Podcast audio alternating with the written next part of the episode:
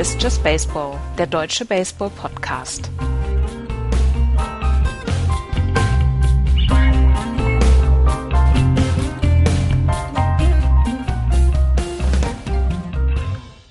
Der 22. Februar 2017 in genau fünf Minuten startet die erste Übertragung des Spring Trainings und wir als Just Baseball gehen in unser fünftes Jahr hier als Podcast. Hallo, liebe Hörer. Ich bin der Axel und wir sind wieder zu dritt. Hallo, Andreas. Hallo. Und hi, Florian. Moin. Wie versprochen machen wir auch dieses Jahr wieder eine umfassende Vorschau auf die kommende MLB-Saison 2017 und damit wollen wir heute starten in äh, guter alter Tradition natürlich mit der American League East. Aber bevor wir dahin kommen, gibt's noch zwei, drei Sachen, die wir erzählen müssen. Es gab äh, ein paar Trades, die in 2017 über die Bühne gegangen sind. Äh, so ist zum Beispiel vielleicht sogar für einige recht überraschend mit Latos ähm, bei den Blue Jays äh, nur mit einem Minor League Kontrakt untergekommen. Äh, Mike Napoli hat ein Jahr zugestimmt, um bei den Texas Rangers weiter den Knüppel zu schwingen.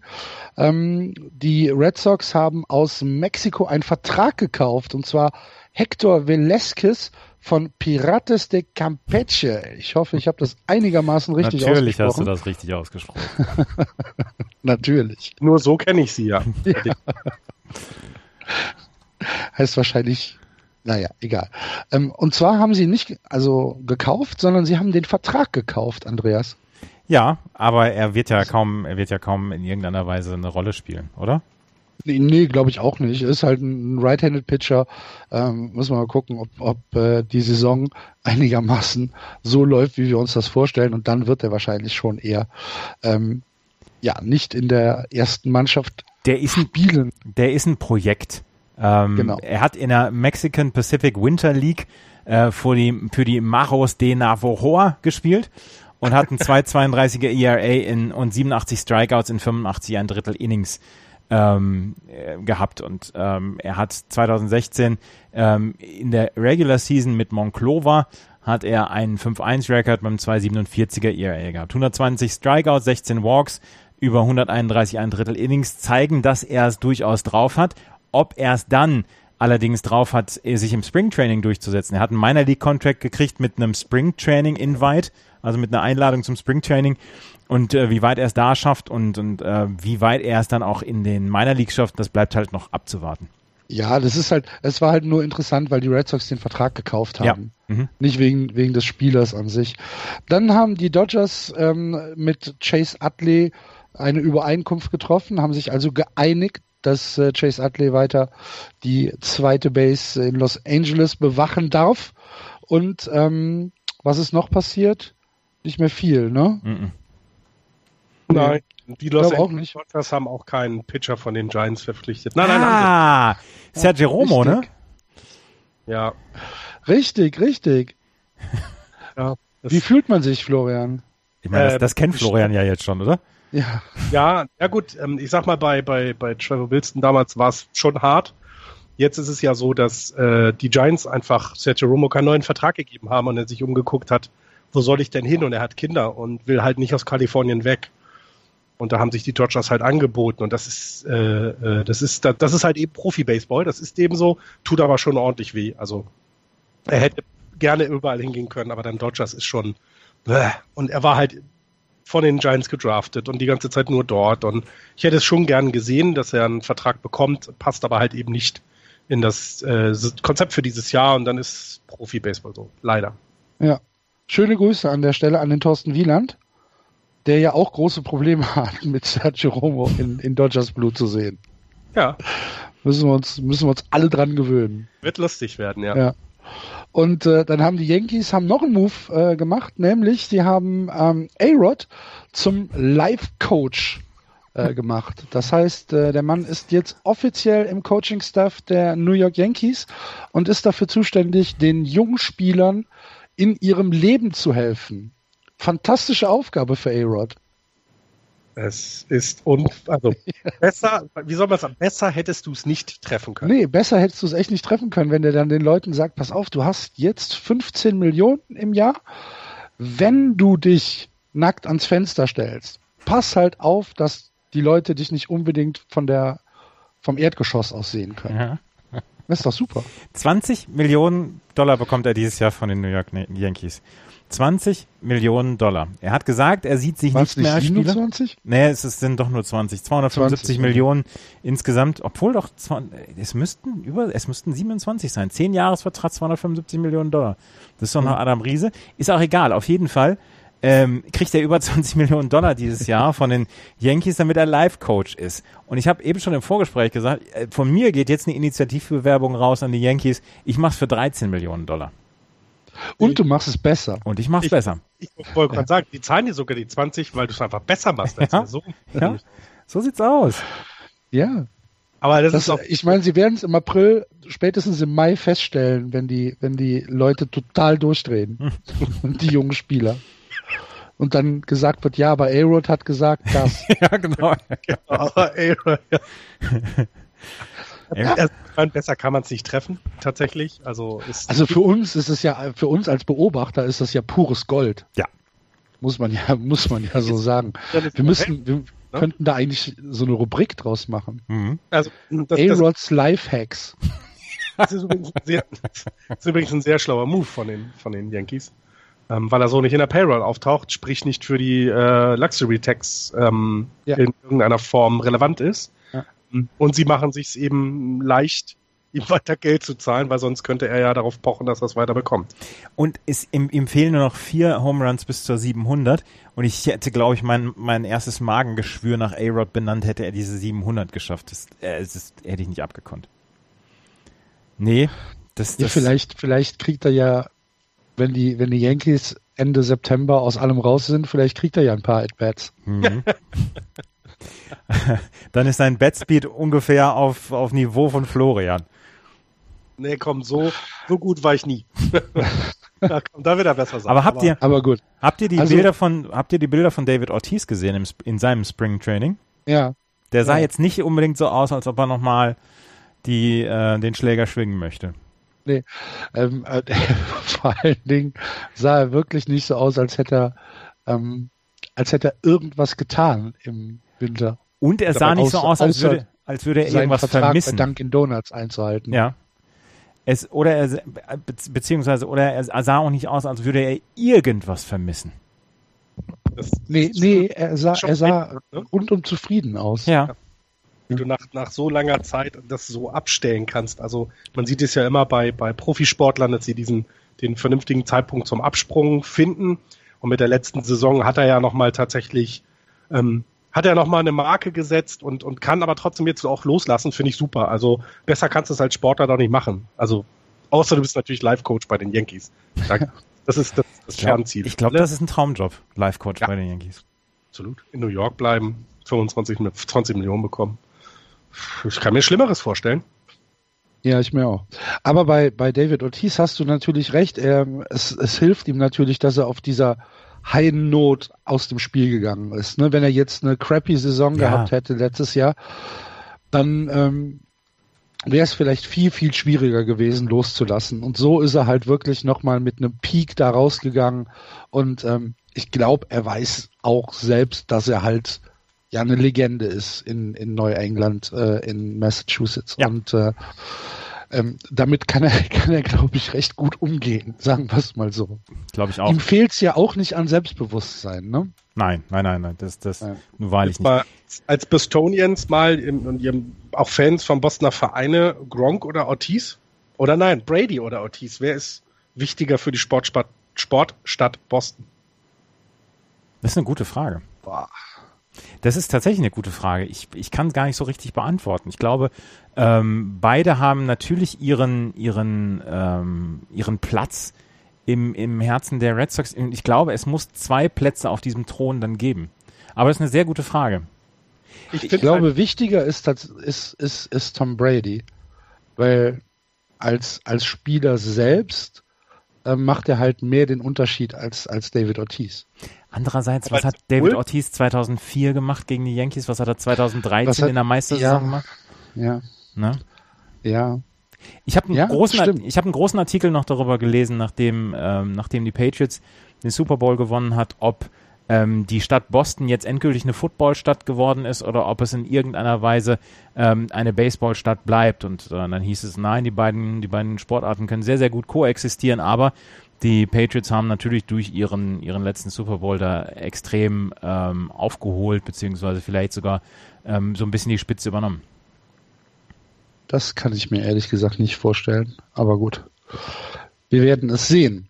Jetzt haben die ersten Hörer schon wieder abgeschaltet, mhm. weil wir ja. die, die neue Saison genauso anfangen, wie wir die letzten vier Jahre durchgemacht haben, nämlich äh, mit den Boston Red Sox und ähm, dann können wir doch direkt mit der Vorschau äh, der Red Sox weitermachen. Wenn ihr nichts anderes mehr habt, können wir doch in die Vorschau einsteigen, oder? Super. Ja. Absolut. Gut.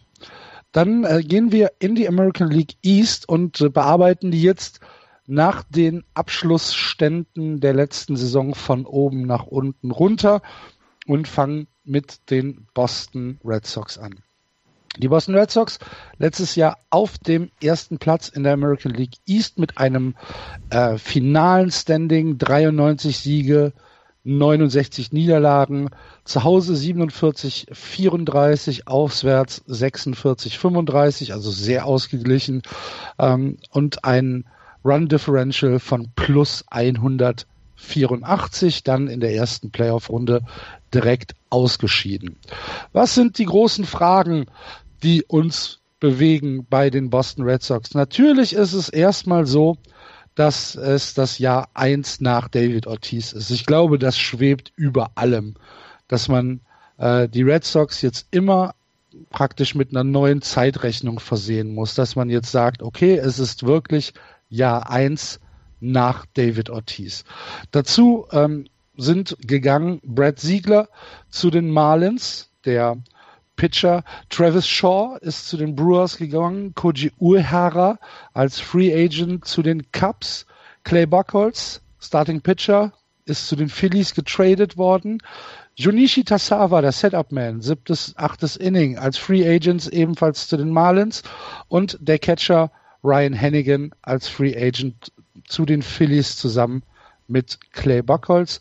Dazu noch der Future Star Infielder Juan Moncada als Trade zu den White Sox. Von den White Sox gekommen ist dafür Chris Sale, Starting Pitcher.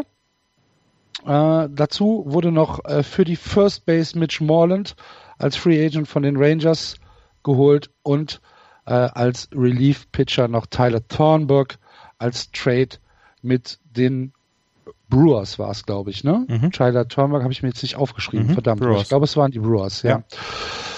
ja. Ähm, jetzt müssen wir gucken, was passiert mit der DH-Position, die bisher von David Ortiz äh, eingenommen worden ist. Wir müssen uns nochmal vor Augen halten, was David Ortiz letztes Jahr gemacht hat. 38 Home Runs, 48 Doubles, 127 RBIs, eine On-Base Percentage von 401 und eine Slugging Percentage von 620. So, das sind ja All-Star-Nummern, die äh, Ortiz da in seinem letzten Jahr aufge aufgelegt hat und die jetzt irgendwie kompensiert werden können. Und man weiß noch nicht so hundertprozentig, wie man das macht. Ähm, sie haben natürlich mit äh, mit den Veteranen Dustin Pedroia und Henry Ramirez haben sie ähm, zwei Leute dabei, die ja lange in diesem Geschäft sind. Dazu noch diese jungen All-Stars rund um Mookie Betts. Das sind äh, Jackie Bradley Jr., Xander Bogarts, äh, Andrew Benintendi. Ähm, dazu halt auch noch Mitch Moreland, der ähm, zwei Saisons hintereinander eine 20 plus Home Run ähm, Saison gespielt hat, dazu noch in 2016 Gold Glove äh, gewonnen hat. Also ähm, der wird sicherlich noch ein bisschen äh, Lefty Power ähm, da reinbringen und ähm, die ja, die Idee ist, dass äh, Mitch Morland und Henry Ramirez sich die First Base und die Age-Position so ein bisschen aufteilen. Es kann sein, dass äh, Ramirez die Age eher auswärts spielt und Mitch Morland eher zu Hause. Muss man mal gucken, ähm, inwieweit sich das im Laufe der Saison vielleicht herauskristallisiert. Aber im Moment ist es wohl so, dass diese Position eher so ein bisschen aufgeteilt ist. Weiteres Fragezeichen steht hinter der Third Base. Pablo Sandoval hat nachdem er äh, diesen Fünfjahresvertrag in 2014 unterschrieben hat, der über 95 Millionen ging, hat er erstmal seine schlechteste Saison in seiner gesamten Karriere hingelegt. Damals, ähm, das war ein 245er ähm, Schnitt, den er hingelegt hat mit insgesamt 15 Errors. Und äh, dann kam er ins Springtraining und sah aus, als ähm, wäre er wirklich ein Panda und kein Baseballspieler. Hat dann vier Spiele gemacht und äh, ist sofort in die Season-Ending äh, Schulteroperation gegangen. Das heißt, äh, von ihm muss jetzt in diesem Jahr irgendwie ein Bounceback kommen. Nach allen Fotos, die man gesehen hat, ist Pablo Sandoval einigermaßen in guter Form, auf jeden Fall in besserer Form als im letzten Jahr. Ich habe auch noch nichts von, von Shaughnessy gelesen zu, zu Sandoval. Du, Andreas? Nee, bislang auch noch nicht. Allerdings ähm, ist, ja, ist ja bei mir Dan Shaughnessy auf Mute, von daher. Du hast Dan Shaughnessy auf Mute? das gibt's ja gar nicht. Ich ertrage den nicht. ähm, aber ich sei dir sicher, wenn, wenn irgendwas passiert wäre, hättest du es mitbekommen. Ja, ja, ja, ja, das hätte ich mitbekommen, ja. Nein, äh, Pablo Sandoval scheint ja tatsächlich einen ganz guten Eindruck hinterzuziehen. Er scheint, er scheint wirklich John? einen ganz guten, er scheint im Moment einen ganz guten Eindruck zu machen. Ähm, wichtig ist, dass, äh, dass er auch wirklich wieder zu seiner alten Form zurückkommt, weil der ähm, Setup-Man, beziehungsweise der eigentlich im letzten Jahr permanent Third Baseman äh, Travis Shaw ist halt nicht mehr da. Und ähm, ja, ähm, da muss man halt wirklich mal gucken, äh, was, was da passiert. Wir sind ähm, gespannt, wie sich, also in erster Linie ich bin gespannt, wie sich die, wie sich die Rotation ähm, verkaufen wird. Wenn wir vom Stand heute ausgehen, haben wir mit der Nummer 1 David Price, Nummer 2 Chris Sale, 3 Rick Porcello, ähm, wirklich ein 1, 2, 3 Punch, der sich mit eigentlich allem in der American League messen kann. Dahinter Drew Pomeranz, Eduardo Rodriguez und Stephen Wright fällt schon ein bisschen ab, aber ähm, dieses 1, 2, 3, das ist schon alles nicht schlecht. Wenn man überlegt, dass David Price und Chris Sale auch wirklich Inningfresser sind ähm, und äh, wenn die gesund bleiben, dann bin ich da sogar einigermaßen optimistisch. Wenn wir uns das Projected Line-Up anschauen, dann sieht es auch wirklich nicht so aus, als äh, müsste ich als Fan mich jetzt in, in Gram ergießen. Äh, Dustin Pedroia wird wahrscheinlich ähm, das den Lead of Man geben. Dazu kommt Xander Bogarts äh, als zwei, Mookie Betts als drei. Du hast also ähm, mit, mit Pedroia jemand, der sehr, sehr zuverlässig auf die First Base kommt, der, äh, der eine, eine, eine On-Base Percentage von äh, 3,59 hat und ein Slugging von 4,32. Das ist alles völlig in Ordnung, hat äh, 45 Walks bei nur 58 Strikeouts. Das heißt, du hast da jemand, der sehr zuverlässig ist. Natürlich wird er nicht schneller, je älter er wird, aber ähm, du hast schon mal jemanden, der zuverlässig auf eins kommt. Danach hast du ähm, wirkliche Schnelligkeit mit Xander Bogarts, Shortstop und Mookie Betts, äh, den, den Outfielder, die auf zwei und drei schlagen werden. Dann kommt der DH, das wird also entweder mit Smallland oder Henry Ramirez sein, für ein bisschen Power. Pablo Sandoval wird irgendwo 5, 6, 7 sein. Im Moment habe ich ihn auf 5. Ähm, Mitch Morland, Andrew Benintendi, Jackie Bradley, Sandy Leon. Das wird sich ähm, im Laufe der Saison vielleicht noch ein bisschen ändern. Ich bin mir nicht hundertprozentig sicher, ob Andrew Benintendi schon so weit ist. Ich hoffe es sehr. Er hat im letzten Jahr ähm, die Ansätze gezeigt, eigentlich Day-to-Day-Player zu sein. Ähm, er hat äh, 545 At-Bats schon. Das heißt, äh, da, da spricht eigentlich auch wenig dagegen, was uns äh, zweifeln lässt. Ich bin irgendwie so im Bauchgefühl habe ich, dass, dass da vielleicht in diesem Jahr ein, ein, Loch kommen könnte. Ich hoffe es nicht sonderlich. Ja, und äh, wenn man sich dann das Bullpen anguckt, dann hast du mit äh, Craig Kimbrell, Kimbrell, boah, immer das Gleiche, hast du äh, natürlich einen Closer, der, wenn er in seiner Zone ist, ähm, ja, wahrscheinlich mit der beste Closer in, äh, in der Liga sein wird. Der allerdings im letzten Jahr auch ein paar Bumps hatte. Und äh, muss man gucken, ob er in der, ja, über die gesamte Saison seine, seine Safe-Statistik vielleicht äh, ein bisschen nach oben drücken kann. Er hat im letzten Jahr in Anführungsstrichen nur 32 Saves gehabt. Dann als Setup äh, Joe Kelly und Tyler Thornburg und äh, alles darunter, also die ganzen, die ganzen Relief-Pitcher, da steht immer noch ein großes Fragezeichen dahinter. Wir haben Robbie Ross, wir haben Matt Barnes, wir haben Hen Henry Owens, äh, Heath Hembry, Fernando Abad, das ist alles okay, aber es ist jetzt nicht nichts, wo ich sage, boah, das ist, äh, das ist ein Bullpen, vor dem jeder Gegner Angst haben muss.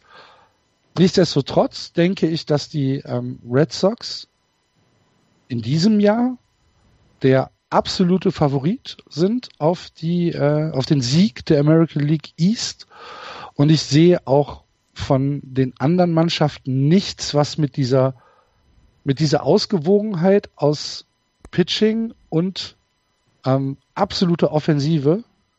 Dazu noch eine sehr, ein sehr, sehr gutes Outfield und mindestens ein gutes Infield, was da irgendwie mithalten kann. Und deswegen ist mein Tipp für die Boston Red Sox Platz 1 in der American League East. Das war jetzt lang. Seid ihr eingeschlafen? Entschuldigt bitte. nee, es ist viel, viel, viel. Wenn ich bevor Andreas noch was sagt, hätte ich vielleicht noch mal eine Frage, weil du das mit, mit dem DH so, so, so als vielleicht eine Position, die man teilt, aufnimmst. Wenn jetzt Ramirez dann nicht Designated Hitter ist, wo steckt ihr ihn denn hin? Weil die Bat braucht ihr, glaube ich, ne? Seine Offensive braucht ihr. Wer würde dann 1B ja, Nee, ja, ja, ja, genau. Ja, okay. Die teilen sich dann 1B und, und DH. Okay, alles klar, weil so, ne, also so, so Experimente wie letztes Jahr wird es ja wahrscheinlich nicht mehr geben. Und dann hast du noch Kimbrell angesprochen und ich finde das ähm, bei der Offensive letztes Jahr, ich vermute mal, der wird gar nicht so viele Safe-Situationen bekommen, weswegen dein Einwand, Mensch, er hatte mal ein paar Bums, vielleicht eben gar nicht so äh, äh unkritisch zu sehen ist, ne, sondern eben naja, wenn er dann mal gebraucht wird, muss er aber auch wirklich dann da sein. Ne? Das, was letztes Jahr die Red Sox da offensiv äh, äh hingelegt haben, wird ja dieses Jahr vielleicht ein bisschen weniger, weil Ortiz fehlt, aber das wird ja, da wird ja schon einiges kommen. Ähm, und wenn er dann eben mal in Situationen gerät, dann muss er eben da sein. Da traue ich ihm aber auch viel zu. Du hast es ja selber gesagt, er ist einer der besten Closer der gesamten MLB. Ähm, also unter den, den Top 5 würde ich ihn auf jeden Fall sehen. Ähm, aber das, das sind so die einzigen Sachen, die mir jetzt eingefallen sind. Ähm, und du, also ich habe sie auch auf eins. Ähm, ich sehe auch nicht, dass da irgendwer anders nahe rankommen wird. Ähm, ich habe von den anderen nicht viel gelesen von den anderen Teams, aber das, was ich gelesen habe, war immer, nee, erster Boston, das wird gesetzt sein. Soll ich auch was sagen? Ja, sehr oh. gerne. Widerleg mich mit Na, allem. Nein, nein, nein, nein, nein, ich widerlege dich gar nicht. Ich, ich habe sie auch auf Platz eins, aber auch nur ein bisschen aus Mangel an Alternativen also ich will überhaupt nicht sagen, dass das Team schlecht ist. Das Team ist super. Das hat vielleicht die, das aufregendste Outfield der gesamten American League mit Benintendi, Bradley Jr. und Betts. Dazu kommt dann jemand wie Brock Holt, den du auf sieben Positionen einsetzen kannst. Ähm, der sollte Mitch Morland nicht performen, an First Base spielen können, sollte Pablo Sandoval der Gürtel wieder platzen, kann er auch an Third Base spielen, ohne dass man jetzt in irgendeiner Weise einen großen Eindruck bekommt, ähm, der bringt die Produktion nicht auf. Ähm, Pablo Sandoval ist halt ein ganz, ganz großes Fragezeichen. Für mich ist auch Mitch Morland ein ganz großes Fragezeichen. Das größte Fragezeichen ist wie, und das hast du auch schon gesagt, wie fängt man die Produktion von ähm, David Ortiz auf? Das ist ja etwas ähm, hinter ihm, beziehungsweise vor ihm, äh, beziehungsweise hinter David Ortiz hat man äh, hat man relativ wenig gehabt ähm, und und ähm, dann hat man um um David Ortiz rumgepitcht und hat dann ist dann auf die auf die vier oder auf die fünf gegangen, wo David Ortiz halt vorher war. Jetzt äh, ist David Ortiz aus dem Lineup raus, also kommt so ein ganz kleines bisschen mehr ähm, dann auch ja das, das Scheinwerferlicht auf Leute wie Xander Bogarts, der letztes Jahr auch so ein, so ein wellenförmiges Tal durchgemacht hat, ähm, wo er dann nicht unbedingt die offensive Produktion hatte. Die müssen natürlich dann jetzt aus dem Schatten raustreten und müssen deutlich konstanter werden, um Leute wie Dustin Pedroia mache ich mir keine Sorgen. Der wird auch weiterhin seine gute Arbeit abliefern. Und ähm, in der Catcher-Position sind die, sind die Red Sox jetzt auch beneidenswert aufgestellt. Sandy Leon äh, erstmal an Nummer eins, wobei ich eher glaube, dass er einer der Kandidaten ist, die da rausrutschen könnten. Hinter, dahinter Christian Vasquez und Blake Swihart. Blake Swihart, der ja dann zwischendurch auch im Left Field eingesetzt worden ist, beziehungsweise dann in Triple A gespielt hat. Ähm, worum ich ja, mir das soll aber, aber dieses Experiment ist ja als gescheitert. ja genau, das das ne? als gescheitert Also gesehen, ja. der wird, der wird, ähm, wenn, wird er Catcher spielen. Genau. Um das Bullpen mache ich mir auch keine Sorgen. Tyler Thornburg, glaube ich, ist eine sehr, sehr gute Addition. Der hat letztes Jahr, hat er super Zahlen aufgelegt, halt bei einem Team wie dem Brewers, wo es gar nicht so beachtet worden ist. Ähm, ich freue mich darauf, dass Carson Smith hoffentlich im Laufe des Jahres wieder zurückkommt, der letztes Jahr, ähm, ich glaube, sogar Tommy John brauchte.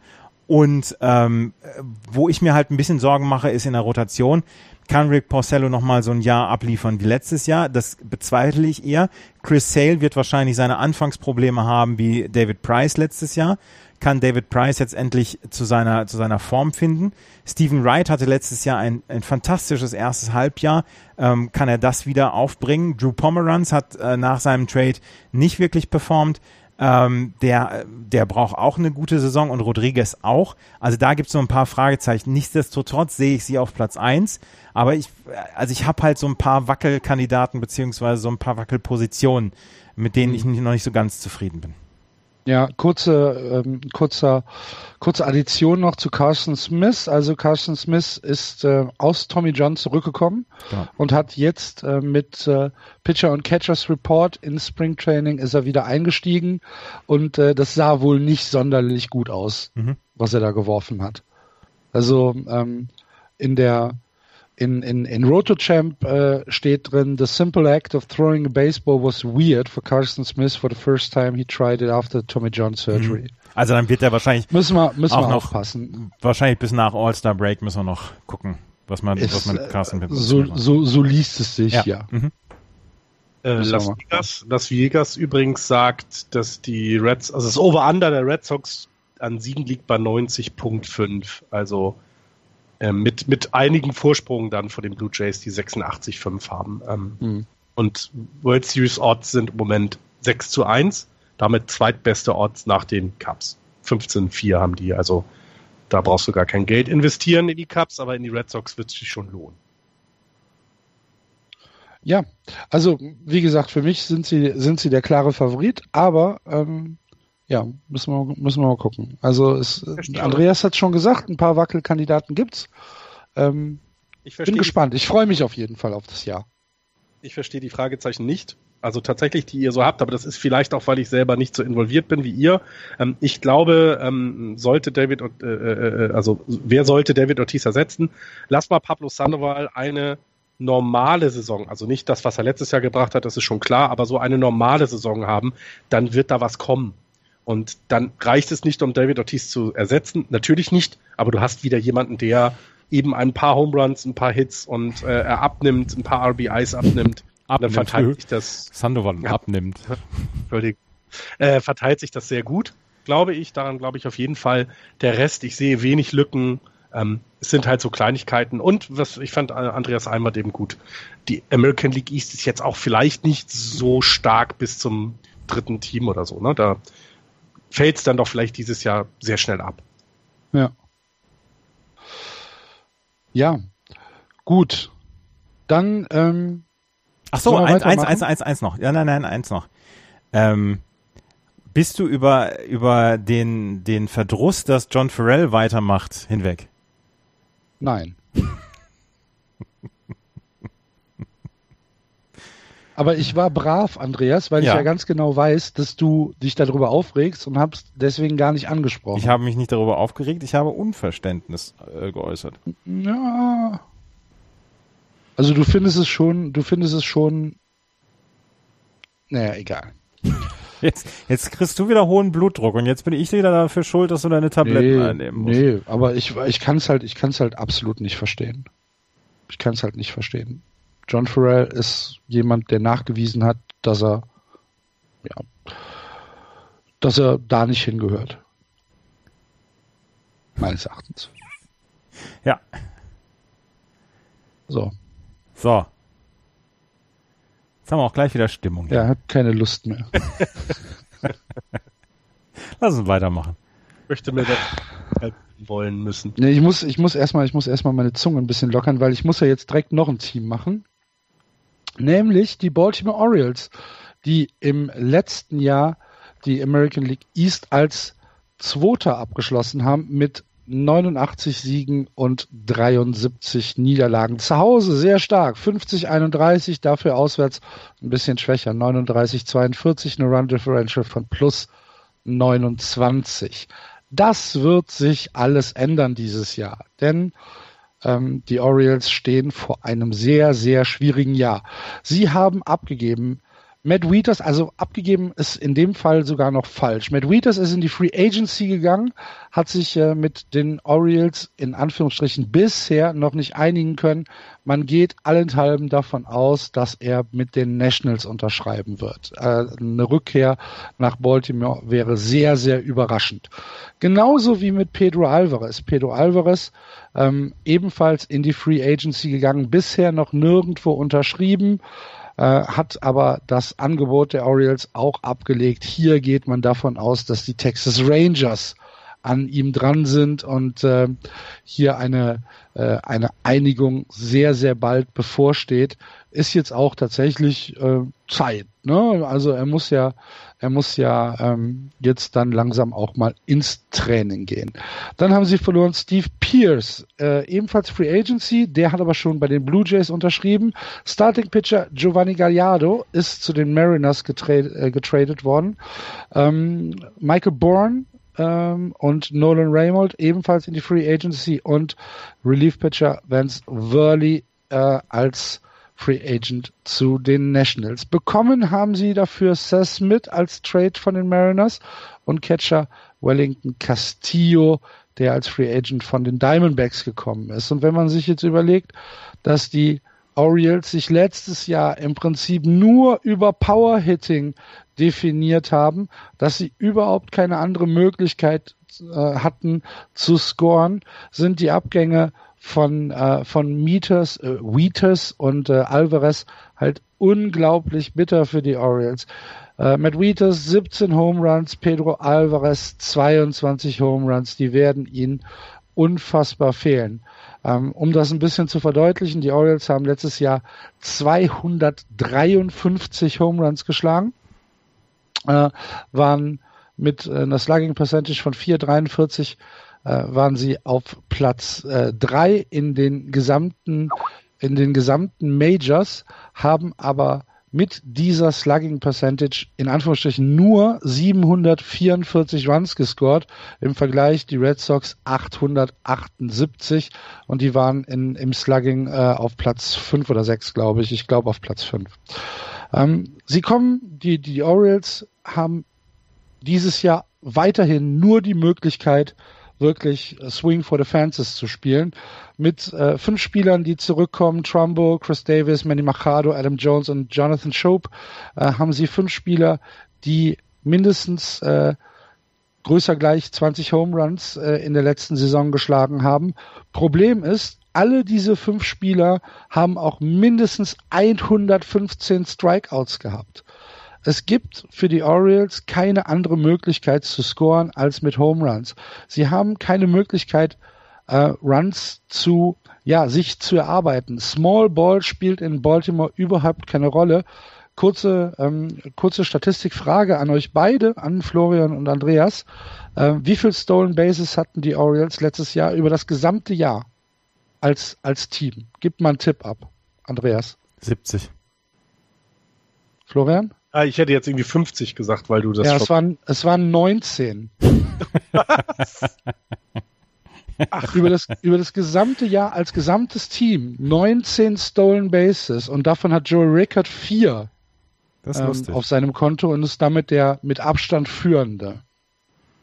Also ähm, das, das, das zeigt halt, dass diese, dass dieser Verlass auf, äh, auf Power Hitting und auf, auf Home Runs halt ein bisschen eindimensional ist. Dazu haben sie halt noch das Problem mit äh, mit ihrem Pitching. Letztes Jahr war die äh, Rotation ERA mit 4,72 schon die schlechteste von allen 2016 ähm, Playoffs-Teams. Ähm, dazu kommt jetzt noch der Abgang von äh, Giovanni Gallardo, macht sicher nicht besser. Äh, Chris Tillman letztes Jahr ähm, richtig, richtig gut gespielt, hatte fast eine Ace-Saison, dann kam äh, die, die äh, Schulterverletzung, die die Saison für ihn praktisch beendet hat. Auf, ähm, ja, wenn man, wenn man äh, ein paar positive Sachen sich raussuchen will, dann hast du mit Dylan Bundy und Kevin Guzman ähm, hast du ähm, junge Pitcher, die bisher das äh, ja einhalten, was man sich damals auf, aus den aus den Draft Picks äh, versprochen hat. Ähm, da muss muss man halt gucken, ob das dieses Jahr so weitergeht. Ähm, das sind auf jeden Fall zwei positive Sachen. Wenn man, wenn man dann äh, aber sieht, dass Ubaldo Jiménez, äh, auch wenn er zum Ende der Saison einigermaßen stark war, über die gesamte Saison eigentlich ein fürchterliches Desaster war, genau wie Wade Miley. Wade Miley irgendwas mit, mit einem ERA jenseits der sechs, äh, nachdem sie ihn im, im Juli letztes Jahr geholt haben. Ähm, da hast du halt einfach keine, keine Tiefe in dieser Gruppe. Und ähm, ich bin mir nicht sicher, ob die Baltimore Orioles das kompensieren können mit ihrer Power. Dazu kommt halt auch noch, dass das Outfield ähm, ja im, im Moment noch nicht wirklich gut ist. Also du hast natürlich Adam Jones drinstehen, der ähm, der dort äh, ja seine seine Golden Glove äh, Centerfield Sachen machen kann, hast aber auch ähm, die, die, ähm, na, wie heißt er denn? Mark Trumbo, ähm, der im Right Field steht. Allerdings ist Mark Trumbo im Infield, also an First Base, ist er halt viel, viel besser als im Right Field. Und du hast äh, Seth Smith. Und Seth Smith ist eigentlich eher bekannt äh, für seine Schlagkünste als äh, dafür, dass er äh, mit dem, mit dem, mit dem Handschuh und mit dem Wurfarm eher ein guter ist. Das Baltimore Outfield war letztes Jahr das schlechteste in der, in den gesamten Majors mit Defensive Run Scored minus 51. Ähm, und äh, das, ich bin mir nicht sicher, ob sich das dieses einigermaßen verbessern wird. Ähm, Junsin, Junso Kim äh, kann dort auch spielen. Ich bin mir nicht sicher, ob das äh, eine, eine Verbesserung wird. Wenn man sich die Aufstellung jetzt anguckt äh, der Orioles, dann gehen wir davon aus, also die Rotation, gehen wir davon aus, dass äh, Kevin Guzman auf der Eins pitchen wird. Dahinter hast du Chris Tillman. Chris Tillman, ähm, der aktuell noch mit seiner, ähm, mit seiner, was, was, was hat er? Ähm, ach, er war doch verletzt. Was Irgendwas, hat er denn gehabt? Nicht. Right Shoulder war irgendwas. Right Shoulder, ja, okay. Ähm, wahrscheinlich wird der aber ähm, zum Ende des Springtrainings, Anfang der Regular Season, wird der zurückkommen. Das ist auf jeden Fall das, was man im Moment aus Baltimore hört. Das heißt, ähm, ich habe ihn hier auf zwei stehen. Dahinter Wade Miley, Ubaldo Jiménez, Dylan Bundy und äh, als äh, 6, 7, 8 Tyler Wilson, Logan Verrett und Mike Wright. Im äh, Bullpen hast du als Closer Zach Britton. Gibt es wenig drüber zu meckern. Ähm, ist schon okay. 39 Saves letztes Jahr, ein ERA von 2,22 und ähm, einen mächtigen Fastball gefällt mir ganz gut kann man mitleben. Setup-Mans Michael Givens und Darren O'Day und als Relief-Pitcher Brad Bach, äh, Vidal Nuno, Oliver Drake, äh, Gabriel Niona, TJ McFarlane und Jason Garcia. Das sind Spieler, die so mitlaufen. Also es sind alles ERA dreieinhalb, vier, viereinhalb. Ähm, da muss man mal gucken. Da muss es gut laufen für die Baltimore Orioles. Und wenn man sich das Lineup anguckt, dann ist es halt genau das, was ich eben gesagt habe. Power, Power, Power und sonst nichts mehr. Adam Jones, Lead-Off Home Run. Dann Manny Machado, zweiter Home Run. Chris Davis, dritter Home Run. Mark Trumbo, Triple. Und dann Jonathan Shoup, Strikeout. Wellington Castillo, Strikeout. Seth Smith, weiß ich nicht. Äh, JJ Hardy, Strikeout, Michael Byrne, Strikeout und Yuso Kim ebenfalls Strikeout. Wird nicht gut laufen für die Baltimore Orioles dieses Jahr. Ich habe sie auf 5. Ja, es, wirkt so, wenn du das so zusammenfasst, wirkt das mit sehr viel Lücken, aber es hat auch sehr viel Potenzial. Das ist so eine ganz merkwürdige Sache, ne? wenn du eben sagst, die sind eben auf Homeruns angewiesen. Es gibt noch genug Leute, die produzieren, aber das ist halt auf sehr wackeligen Füßen alles. Ähm, jetzt, ich muss mir jetzt noch die anderen Teams anhören, aber ich glaube, um die Playoffs werden sie dieses Jahr so vom ersten Gefühl her nicht mit mitspielen. Ähm, ob sie dann jetzt auf vier oder fünf einrollen, gucke ich nachher nochmal. Ähm, eine Szene, eine Szene hat sich seit dem, ich glaube, vierten, zehnten letzten Jahres in mein, in mein Gehirn gebrannt. Und das war da dieses AL Wildcard Game, wo Zach Britton, der beste Relief Pitcher des letzten Jahres, im Wildcard Game gegen die Blue Jays nicht eingesetzt worden ist und die Blue Jays dann das hinterher gewonnen haben und die in die ALDS eingezogen sind. Seitdem ist eigentlich alles nur noch schlechter geworden und ähm, ich traue den Orioles auch überhaupt nicht über den Weg. Und das, was du gesagt hast, ähm, passt alles. Es ist, die Power muss es richten und nur die Power. Was anderes kann nicht passieren. Was ich, was ich okay finde, ist, äh, Wellington Castillo sich geholt zu haben. Allerdings Matt Wieters Produktion musst du auch erstmal ähm, sowohl hinter der Platte als auch am, am Bett musst du erstmal ersetzen. Dann, ähm, ja, Seth Smith ist, ist okay das Infield nach wie vor ist gut. Ich bin ein großer Manny Machado-Fan. Ähm, Chris Davis wird sicherlich auch wieder eine gute Saison äh, spielen. Ob Mark Trumbo nochmal so eine Saison wie letztes Jahr auflegt, da bin ich noch ein bisschen am Zweifeln. Was mich halt, was ich, mich halt fertig macht, ist die Rotation der äh, Baltimore Orioles. Die geht meiner Meinung nach nämlich gar nicht und die genügt höheren Ansprüchen nicht. Und das fängt bei Chris Tillman an, geht über Gorsman, geht über Bundy, Miley, Ubaldo Jimenez. Ich meine, Ubaldo Jiménez, der nur wirklich zwei oder drei Jahre so schlecht gespielt hat und dann letztes Jahr war er, glaube ich, auch im Wildcard-Game, war sogar ähm, Starting-Pitcher und, und hat es da nicht geragt bekommen. Nee, nee, nee. Und das ist meiner Meinung nach die ganz große Schwachstelle der Baltimore Orioles und das müssen sie mit Offensive auffangen. Und dass das nicht immer klappt, haben unter anderem auch die Red Sox letztes Jahr bewiesen. Und ähm, da hilft dann das meiner Meinung nach sehr gute Bullpen, hilft dann nicht unbedingt, um dann äh, wirklich viele Siege zu holen. Ich habe sie gleichwohl nicht auf Platz 5, sondern da sehe ich noch, ähm, na, da sehe ich ein Team schlechter. Ich habe sie auf Platz 4. ich muss noch hören, was ihr über die anderen Teams sagt. Also im Moment will ich mich da noch nicht festlegen, mache ich dann, also auch vier oder fünf. Ähm, kommt so ein bisschen darauf an, was zu den anderen noch gesagt wird. Ähm, ich es, die Frage ist ja, wir haben jedes Jahr irgendwo in den Ligen so eine Wundertüte bis hier gehabt. Ich glaube aber nicht, dass das die Orioles sein könnten, ne? dass jetzt plötzlich das Pitching klickt und ähm, einfach vielleicht, keine Ahnung, drei Siege mehr holt jeder Pitcher, jeder Starting-Pitcher, also einfach dem Team, das Team besser unterstützt, sehe ich da nicht. Also es, ist, wird schwierig sein in die Playoffs. Also Playoffs glaube ich auch gar nicht. Deswegen, das ist so, ja, wir werden sie wahrscheinlich auch äh, in den nächsten Sendungen nicht mehr so häufig besprechen. Ähm, ist so, so meine Vermutung. Es sei denn, sie spielen gegen die Red Sox.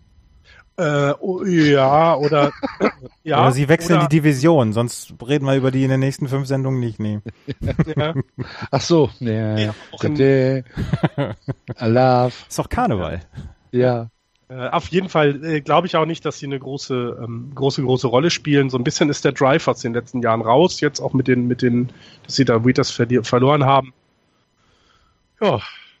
Ja, wie gesagt, ähm, da ist noch nichts unterschrieben bei, äh, bei, bei Wheaters und ähm, bei, äh, bei Pedro Alvarez, aber es deutet alles ja, darauf hin. Wieters wird, Wieters wird bei den Nationals unterschreiben, hundertprozentig. Genau, und, und er wird Alvarez bei den Rangers. Und Wieters wird ein tolles Upgrade für die, für die Nationals sein.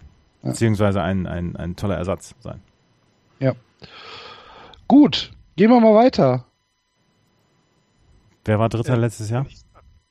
Ich bin dann dran. Ja. Die Toronto Blue Jays. Die Toronto Blue Jays machen darf, ja. Ähm, mein erstes Baseballteam. Ähm, letztes Jahr 89 Siege, äh, zweiter Platz mit den ähm, mit den mit den äh, wie heißen sie noch Orioles, Entschuldigung, ähm, und haben dann gegen die Indians in der American League Central ähm, äh, Championship Series verloren.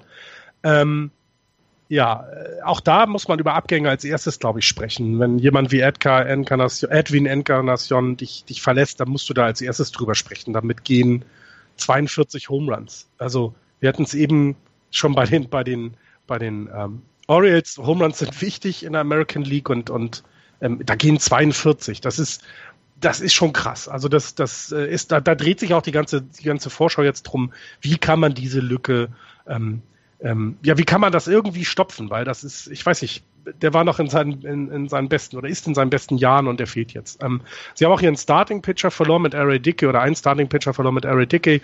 Ähm, das ist jetzt, glaube ich, nicht so schlimm. Ähm, aber ja, äh, auch das wird, da wird wieder dann ein, ein, ein weiteres äh, äh, äh, Loch sein, was eher zu stopfen ist allerdings.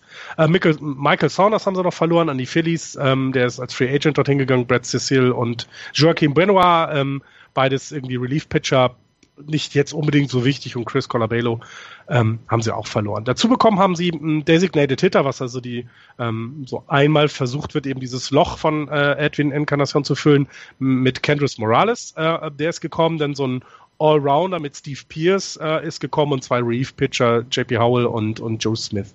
Ähm, ich hatte es eben gerade schon erwähnt. Also worauf wird es ankommen? Es, es muss jemand etwa Edwin Encarnacion ersetzen. Ähm, seit 2012 ähm, hat er in, ist er ähm, Second Best in den, in den Majors mit 193 Home, äh, Home Runs. Also in den letzten vier Jahren war er eine Produktionsmaschine. Ähm, sein OPS mit 9.12, also On-Base äh, on Base Percentage äh, mit Slugging war 9.12. Das ist ähm, sechstbestes in den letzten sechs Jahren. Also da, da wird einfach wahnsinnig etwas fehlen. Und ähm, jetzt wenn man, wenn wir uns daher die Rotation, äh, die, die, die Line-Up von den, von den Blue Jays angucken, da ist ganz viel Potenzial, aber das kannst du halt sehr, sehr schwer ersetzen. Ähm, so, ja, um, um die Rotation und um, um dieses Thema, da macht man sich eigentlich tatsächlich gar nicht so große Sorgen. Ähm, da sind die gut auf, äh, aufgestellt, die, die Blue Jays. Ähm, ähm, aber so ein bisschen Sorge hat man mit den mittleren Innings dann. Also wenn dann eben ähm, das Starting Pitching aufhört, so, so die, das Bullpen, das, das wird so als Schwäche angesehen, was ich so gelesen habe. Ähm, ähm, sie, sie haben, also ähm, sie haben da so ein bisschen, bisschen Schwäche, die sie, die sie jetzt irgendwie auffüllen müssen. Ähm, und ähm, in Infield ist auch immer noch nicht so gut, äh, so, so gern oder so gut bewertet. Ähm, wie, wie es vielleicht bei anderen Teams ist. Ähm, was man aber sagen muss, ist, dass die Blue Jays halt in einer Division dieses Jahr spielen werden, die nicht ganz so stark ist. Ähm, wir hatten es mal, dass die American League East irgendwie so ein Powerhouse war. Das lässt so langsam ein wenig nach. Ähm, und daher ähm, traue ich ihnen Playoff-Platz zu. Also wenn man sich das dann über die Saison anguckt, sind sie eben immer noch besser. Entschuldigung, immer noch besser als, ähm, als vieles andere, was in der, in der, äh, in der American, League, äh, äh, American League East rum, äh, rumhaut. Aber ja, ähm, ich glaube einfach, es wird ganz, ganz viel davon abhängen. Jetzt, ob Tulowitzki es tatsächlich schaffen wird, richtig bei den Blue Jays anzukommen. Das ist so ein großes Fragezeichen, was ich habe. Denn ich traue Josh Donaldson eine, eine hervorragende Saison zu. Ähm, ich, äh, ich weiß, dass José Bautista äh, weiterhin produzieren wird. Ähm, aber diese Lücke, die Encarnacion hinterlassen hat, die muss Tulowitzki jetzt endlich mal füllen. Es war ein sehr großes Versprechen, als er gekommen ist damals. Das war ja nun für ihn auch sehr wichtig. Ähm, aber ja, da bin ich, habe ich große Fragezeichen, ob sie da irgendwie an die, an die Red Sox rankommen. Ähm, was man bei den, bei den Blue Jays, das hatte ich eben vergessen, bei den, bei den äh, Red Sox nachzufragen, vielleicht auch noch beobachten muss, ist, dass sie, ähm, dass die äh, Blue Jays auch an die äh, World Baseball Classics ein paar Spieler abgeben werden. Ähm, ähm das heißt, es wäre, ja, wäre auch so eine Sache, die man beobachten muss, ist, dass die eben im Springtraining los müssen, aus dem äh, aus der Vorbereitung rausgehol, äh, rausgeholt werden ähm, und dann erst danach wiederkommen. Also ähm, Marco Estrada wird ähm, für äh, für das kanadische Team antreten, Robert Osasuna auch. Nee, äh, Robert Osasuna Entschuldigung, Dalton Pompey wird für das kanadische Team antreten, Marco Estrada und Roberto Osuna für das mexikanische Team. Ähm, Ah, ähm, José Bautista für die Dominikanische Republik, pff, das, die brauchen ihre Vorbereitung. So Baseball ist ja nun, du kannst denen zwar, die können es alle, aber es muss halt die Grundlage jetzt im, im, im Frühling ähm, gebaut werden und das könnte so ein bisschen ein Problem auch für die Blue Jays werden, weswegen es vielleicht ähm, dieses Jahr eben für die Playoffs reichen könnte. Also ich denke schon, dass sie ähm, um die Wildcard mitspielen können. Ähm, aber an die Red Sox werden sie dieses Jahr definitiv nicht rankommen. Also da gehe ich ganz fest von aus, dass sie es nicht äh, äh, schaffen werden. Okay. Ähm, bei den bei den Red Sox äh, sind es vier Spieler, die bei der World Baseball Classic äh, mitspielen werden. Ähm, das ist ähm, das ist einmal Eduardo Rodriguez für Venezuela, Henry Ramirez für die Dominikanische Republik, Fernando Abad ebenfalls Dominikanische Republik, und Xander Bogarts, der für die Niederländer antreten Ach, wird. Oh ja, für, für die Niederländer. Ja, und ich. Das also, wird, das wird unglaublich spannend zu sein, äh, sein zu sehen, wie sich die Niederländer ähm, ja. in der, in der WBC schlagen. Also da, ich hoffe ja, dass man, dass man was sehen kann in Deutschland. Ja. Werden wir nochmal drauf aufmachen. Aber eben zum Beispiel Jay Happ ähm, von den Blue Jays, der Starting Pitcher, der den Platz zwei in der Rotation haben wird, ähm, der wird für die United States ähm, ähm auf, auf dem Mount stehen. Also ähm, äh, Roberto Osasuna ist ihr Closer, der eben für Mexiko ähm, auch seine Spiele haben wird. Und wir wissen alle, wie wichtig Stamina im Baseball ist, wie wichtig es hinten raus ist, den, den Arm locker zu haben, gut, äh, gut durch, also nicht so verbraucht zu haben. Und da könnten solche Pitches in der World Baseball Classic könnten könnten ein Problem werden für die, für die Blue Jays. Ähm, zumal es eben jetzt nicht einen aus der dritten Reihe trifft. Ne? Also wir haben, ähm, wenn man sich die Rotation anguckt, Aaron Sanchez, J.A. Happ, Marcus Stroman, Marco Estrada sind so die ersten, Francisco Liriano dann an fünfter Stelle. Das ist solides Pitching. Das ist jetzt nicht extraordinär, äh, wie es bei anderen Teams ist, wie zum Beispiel bei den Red Sox, aber das ist schon, das ist schon richtig gut. Ähm, da ist man weit vorne, was es in, in dieser Division angeht, vor allen anderen. Ähm, außer natürlich dann ähm, den, den, den Red Sox. Das Bullpen hatte ich gerade angesprochen, Closer wird eben äh, Roberto Osasuna, äh, Osuna sein, ähm, aber auch eben mit Jason Grilly oder äh, JP Howell und wie sie alle heißen, haben sie tatsächlich so ein bisschen, ja, nicht die Creme de la Creme dann, die sie, die sie bringen können, wenn die Starting Pitcher das mal nicht hinbekommen. Ähm, man geht im Moment davon aus, dass sie ähm, einen Designated Hitter mit Kenris Morales dann anfangen, der also diese, diese Positionen übernehmen wird, die Encarnacion dann ähm, übrig gelassen hat. Ähm, ich glaube, so die so eins bis fünf hm, in der Lineup, das ist schon, also mit, mit Devin Travis an, an, der, an der ersten Position, der dann ähm, versucht, noch irgendwie Bases zu laufen. Troy Tulowitzki, Josh Donaldson und Rossi Bautista dann an 2, 3, 4. Das, ja, das kann sich schon sehen lassen, aber dann fällt es eben tatsächlich ab ein bisschen. Ne? Kendrick Morales kommt jetzt, dann Russell Martin, der Catcher, ähm, äh, Justin Smork als, als First Baseman und dann die beiden Outfielder, Kevin Pillar und Esquiel Carrera. Das, das klingt jetzt nicht gefährlich, also da würde ich mir als, als äh, äh, Manager der Major, der, der American League keine, keine Sorge drum machen und so ein bisschen zwei, drei, vier im Griff haben und dann passt. Und ich glaube, das ist eben auch das große Problem. Ähm, und, und ich bin super gespannt, ob Tulowitzki tatsächlich an die Form rankommt, die er früher aus seiner National League Zeit hatte. Also da, das ist so das ganz große, äh, das ganz große Fragezeichen bei mir. Und ich sehe sie tatsächlich auch auf Platz zwei. Also mehr werden sie da nicht schaffen. Hm. Also für mich ähm, ist bei den, bei den Toronto Blue Jays äh, stellen sich zwei Fragen. Erstens kann dieses, diese Rotation wieder das äh, bringen, was sie letztes Jahr gebracht hat? Ähm, wenn sie das bringen kann, also die Top 5 sind wahrscheinlich von der Tiefe her ähm, das, das Beste, was man, was man da in der American League hat.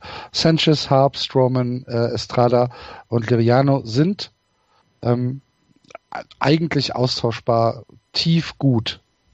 Wunderbar.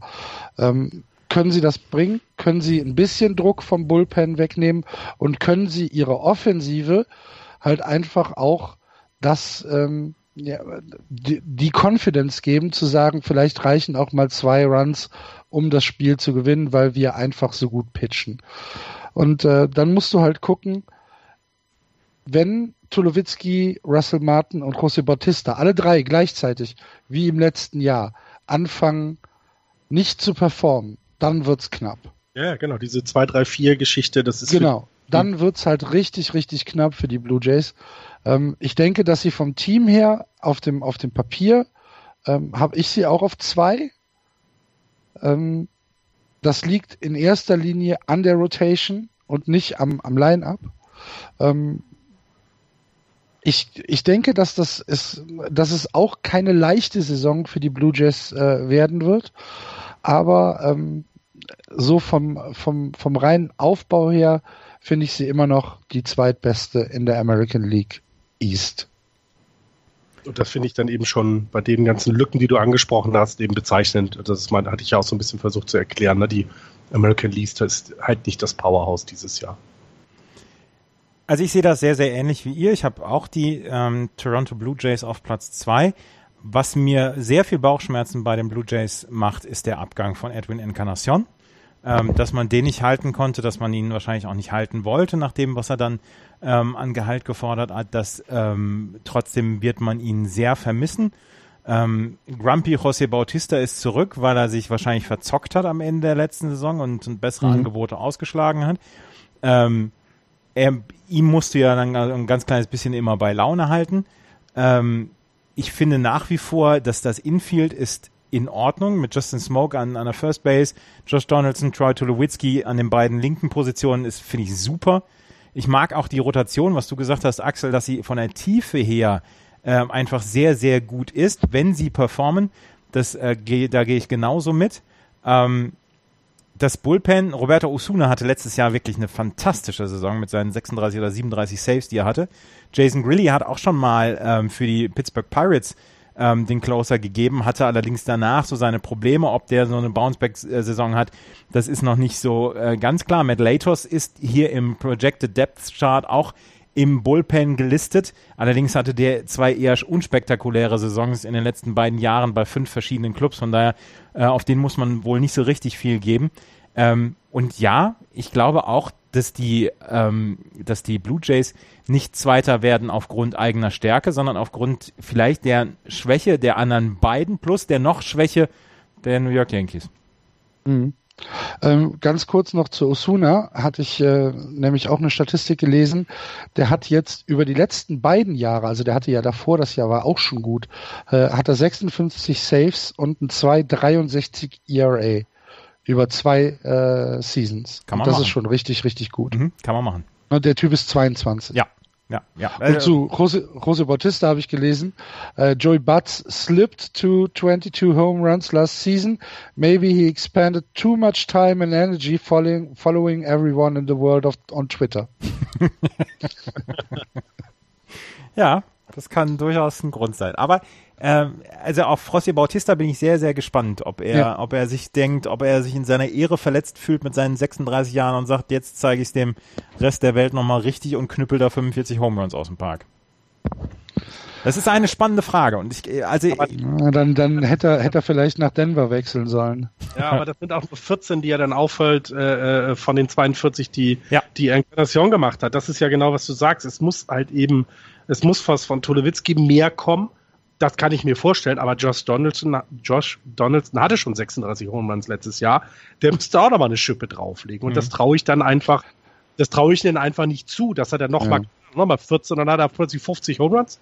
Nein, das glaube ich. Aber du kannst, aber du kannst zum Beispiel so jemanden wie Troy Tulowitzki kannst du ja nicht nur an, anhand seiner ähm, Schlagstatistiken werten. Ne? Das ist halt immer noch ein Shortstop, der, der absolute Elite ist. Ja, ne? ich defensiv, äh, oh, also, Frage. Also um Gottes Willen, äh, wenn das so rüberkam, das meine ich nicht. Es ging tatsächlich nur um die Offensive. Defensiv äh, würde ich, äh, hätte ich selber nicht einen guten Shortstop in mein Team ihn sofort nehmen. Also, ja, also der, der, der, ist schon noch, das ist schon noch ein wichtiger Spieler, auch wenn, ähm, wenn er jetzt vielleicht offensiv ein ja. bisschen nachgelassen hat, aber defensiv ist es halt immer noch absolute also Crème de la Crème.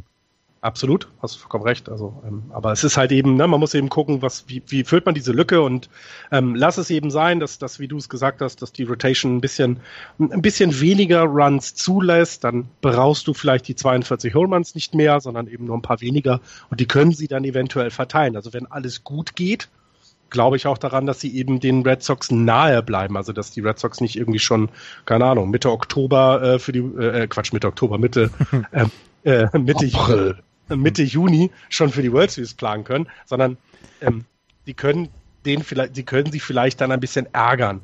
Aber mhm. es muss sehr viel zusammenkommen, um auf Platz 1 zu hüpfen und das traue ich ihnen tatsächlich nicht zu. Ich glaube sogar, es wird halt ein, eher ein langer Kampf ähm, äh, um die Wildcard-Plätze, wenn man sich da anguckt, was so in den anderen Ligen ist. Glaube ich, könnte das dann das Ziel sein. Das traue ich ihnen auch zu. Ja, aber da kommt halt, da kommt halt wirklich wieder diese Tiefe der Rotation mit ins Spiel. Also für mich sind sie klar im Wildcard-Mix mit drin. Mir auch, äh, bei, mir auch. Ja? ja. Mir auch? Auch. mir, auch. Ja. Okay. Ja. Ähm, Dann ich, lass uns also, doch mal ich, weitergehen. Ja, ich möchte einen Satz noch. Äh, ja. Die, die, die, die ähm, Blue Jays sind meiner Meinung nach die spannendste Mannschaft in der AL East, weil sie am unabsehbarsten sind. Also du meinst, da ist auch Potenzial, äh, dass wir uns komplett geirrt haben und sie äh, äh Platz 1 holen oder eben Potenzial, dass wir uns so geirrt haben, dass sie Platz 5 werden? Genau. Und dass wir Troy Tulowitzki und Josh Donaldson auf der Trading Deadline Ende Juli sehen. oh, oh, der hat eine schöne Saison. You heard it here first. ja, ja der, der, der, soll, ich, soll, ich meine, soll ich meine Bold Prediction für Pablo Sandoval nochmal wiederholen? ja, sag nochmal. Hier offiziell, damit jeder gehört hat. Ja, 30 Home Runs, 100 RBI und zwei Errors über die gesamte Saison. Ja, und die das, zwei heißt, der, das heißt, er geht spätestens Anfang März in, in Reha. Weil der Gürtel geplatzt also ist. Mit, den, äh, mit den zwei Errors nicht. Äh, ähm, dafür ist er eine Hot Corner, das, äh, das äh, ja, ist nicht so einfach. Ja. Lass uns zu den Yankees gehen. Lass uns zu den Yankees gehen, genau. Wer ist eigentlich der Life-Coach der Yankees? das, ist, Alex Rodriguez. Und weil Alex Rodriguez der Life-Coach der, der New York Yankees ist, werden die Yankees wahrscheinlich 110 Siege einsammeln. 84, 78 hatten sie letzte Saison. Vierter Platz in der American League East, 51,9 Prozent ihrer Spiele haben sie gewonnen. Sie haben seit 2012 kein Playoff-Spiel mehr gewonnen und ähm, sie haben trotzdem diesen Winter das fortgeführt, was sie letzten Winter schon gemacht haben, sich von teuren äh, Profis verabschiedet und gesagt, okay, wir lassen jetzt mal die Jugend ran. Leute, die gegangen sind, unter anderem Dustin Eckley, Nathan Iovaldi, Nick Goody, Brian McCann, Blake Parker, James Parsons und Mark Teixeira, der unter anderem auch seine Karriere beendet hat. Dazugekommen sind Albert Abreu, Aroldis Chapman, Jorge Guzman, Matt Holiday und Ruben Tejada. Für Matt Holiday, den hat man ähm, einem Einjahresvertrag gegeben über 13 Millionen Dollar, sechsfacher All-Star. Das ist eher als, als No-Brainer genannt, äh, genannt worden. Das passt schon soweit. Außerdem ähm, soll er, soll äh, Matt Holiday dann so ein ganz kleines bisschen DDH-Produktion ähm, von jemandem wie Mark Teixeira dann ausgleichen. Danach, einen Tag später, hat man, ähm, hat man Aroldis Chapman geholt. Fünf Jahre, 86 Millionen Dollar Vertrag. Der größte Vertrag, der je einem Relief-Pitcher ähm, gegeben worden ist. Wir hatten schon in unserer allerersten Sendung diese Saison schon darüber gesprochen, über Aroldis Chapman und was er für eine Figur abgegeben hat in Spiel 7 der World Series letztes Jahr, wo er weinend vom, vom Mount gegangen ist, als er wirklich komplett überarbeitet aussah. Das ist eine Sache, der hat bis zu seinem Trade zu den Cubs hat er unglaublich gut funktioniert und auch mit, mit Andrew Miller. Aber dann hat man sich ja von Andrew Miller und von, ähm, von Rolls Chapman getrennt, mitten in der Saison, um ähm, den Rebuild weiter fortzuführen, hat da für gute Prospects bekommen und ähm, hat man Aroldis Chapman jetzt wiedergeholt. Trotz seiner ähm, seiner etwas zweifelhaften Vita, die er hat, beziehungsweise seines zweifelhaften Auftretens, das er in den letzten Jahren im privaten Bereich hatte, ist das wohl auch eher ein No-Brainer, denke ich. Ähm, Earls Chapman hat über Jahre seine Klasse als, als Closer bewiesen. Ähm, wenn ihm nicht der Arm abgefallen ist letztes Jahr in der, in der äh, World Series, dann sollte er auch dieses Jahr dort wieder ähm, eine, eine sehr, sehr gute Rolle spielen und äh, er wird dann wahrscheinlich wieder über alle Zweifel erhaben sein. Die, ähm, das Bullpen musste auch wieder aufgebaut werden, weil bevor Andrew Miller und Aroldis Chapman getradet worden waren, hatte das gesamte Bullpen der Yankees ein ERA von 3,37. Nach dem Trade haben sie ein 4,07er ERA gehabt. Das war das zweit äh, schlechteste ERA vom Bullpen in der American League. Ähm, Andrew Miller wird wohl jetzt nicht mehr äh, zurückkommen. Ähm, der bleibt bei den Cleveland Indians, beziehungsweise wird so schnell nicht wieder bei den Yankees auftauchen. Der einzige Trade, den sie ähm, tatsächlich gemacht haben, war, als sie ähm, Brian McCann zu den Astros geschickt haben weil der nämlich schon seinen Job letztes Jahr verloren hatte an äh, Gary Sanchez. Gary Sanchez, der so ein unglaubliches Jahr letztes Jahr hatte, als er hochgeholt worden ist. Und sie haben dafür zwei Pitching Prospects bekommen in Abreu und Guzman. Äh, McCann hat über die letzten drei Jahre bei den ähm, Yankees 23 Home Runs im Durchschnitt geschlagen, aber ansonsten 2,35er Average über die drei Jahre. Das ist also verkraftbar beziehungsweise äh, reproduzierbar und vor allen Dingen von Gary Sanchez. Und Gary Sanchez war ja nun wirklich die große Sensation letztes Jahr. Hatte, was hat er ge geschafft? Ähm, die wenigsten ähm, At-Bats für die meisten Home Runs ähm, eines Rookies geschafft und er war eine Sensation und von ihm 20, 20 Home Runs in 201 At-Bats. Genau. Und das, das war Gary Sanchez mit einem 6,57er Slugging. Ja, das kann man mal machen als, als Rookie. Und ja. er hat halt, er hat halt dafür gesorgt, dass bei den Yankees halt die Yankees-Fans auch ein ganz kleines bisschen wuschig geworden sind, dass man sagt, okay, wir haben jetzt ein paar junge Leute und lasst uns doch auf diesem Weg weitermachen. Und selbst Brian Cashman hat gesagt, lasst uns doch auf diesem Weg weitermachen. Es gibt noch zwei ähm, Dinosaurier aus der Zeit äh, im Feld. Das sind Brad Gardner und Jacoby Ellsbury. Beide ungefähr mit der gleichen Produktion an Offensive und Defensive. Brad Gardner ist ein äh, Publikumsliebling. Jacoby Ellsbury möchte man gerne wegen seines doch recht toxischen Vertrages raushaben. Ob den noch einer nimmt zum Juli dann, ähm, das wird die Frage sein. Jemand vielleicht, äh, der dann noch um das Playoff-Rennen beziehungsweise um die Postseason mitspielt, könnte sich überlegen, ja, ich brauche noch einen Centerfielder. Dann könnte es Joe, Jacoby Ellsbury auch aus New York raus bekommen. Ansonsten sehr, sehr viele junge Leute. Didi Gregorius auf der Shortstop-Position, ähm, Greg Bird auf der First Base, Aaron Judge im Right Field, Starling Castro, der ja tatsächlich immer noch nicht recht alt ist. Ähm, wir haben ähm, Gary Sanchez auf der Catcher-Position und dann halt die erfahrenen Leute, wie zum Beispiel Matt Holliday auf der DH-Position. Das, die Rotation, die sieht auf den ersten Blick relativ gut aus, aber es lohnt einen zweiten Blick. Äh, Masahiro Tanaka auf der 1, Michael Pineda, CC Sabathia, die drei werden wohl die, ähm, auf jeden Fall die drei Starting-Spots haben und in der Position dann auch ähm, dann äh, auf den Mount gehen. Danach wird's aber äh, sehr, sehr wild, weil dann werden Luis Severino, Luis Cesar, Chad Green, die werden wohl um die restlichen zwei Pitching-Plätze in der Starting Rotation kämpfen. Und das ist für mich eine der Weak Spots der, der New York Yankees, die Rotation. Masahiro Tanaka war verletzungsanfällig in den letzten Jahren. Michael Pineda hat durchaus schwankende Leistungen gehabt und CC Sabathia hatte letztes Jahr unglaubliche Probleme, hatte zwischendurch ein über 5er ERA und ähm, der, ob der wieder so auf die Beine kommt, er wird ja auch nicht jünger und er verdient auch eine ganze Menge Geld. Und das ist einfach etwas, was man ähm, noch auf jeden Fall ähm, beachten muss. Er hat letztes Jahr dann am Ende sogar relativ gut performt, dass sein ERA knapp unter vier war. Wenn er das wiederbringen könnte über eine gesamte Saison, ich glaube, dann wären die New York Yankees eine sehr, sehr frohe Franchise. Das Bullpen mit Tyler Clippard und Rollis Chapman und Dallas Betances ähm, ist ist auf jeden Fall gut genug für höhere Ansprüche, aber die Yankees haben sich ja mit Dylan Betances so angelegt jetzt. Es gab dieses Arbitration Hearing, also ja. äh, man konnte sich nicht einigen auf die, auf die neue Gehaltshöhe. Die, ähm, die Yankees wollten nur drei Millionen zahlen. Betances wollte, nachdem er den Vertrag von Aroldis Chapman gehört hat, fünf Millionen haben. Und äh, im Arbitration Hearing hat man den Yankees gesagt, nee, ihr zahlt nur drei Millionen. Und dann haben die Yankees unglaublich übel nachgetreten gegen Dylan Betances. Und dann gab es ein, ein War of Words, ein Krieg der Worte. Und ob Betances jetzt nur wirklich so richtig Bock hat, äh, sich auf den Mount zu stellen bei einer Franchise, die ihn, äh, die ihn so mies behandelt hat, das steht dann auch noch zur Frage. Die Klasse hat er. Ist eine, ein fantastischer Setup-Man für Aroldis Chapman. Und wäre Chapman nicht da, wäre er der Closer. Ähm, allein sein Wert wird nicht so hoch beachtet wie der von Aroldis Chapman. Also ist auch eine sehr interessante Geschichte. Ich habe sie trotzdem auf Platz drei, nicht weit hinter den äh, Toronto Blue Jays.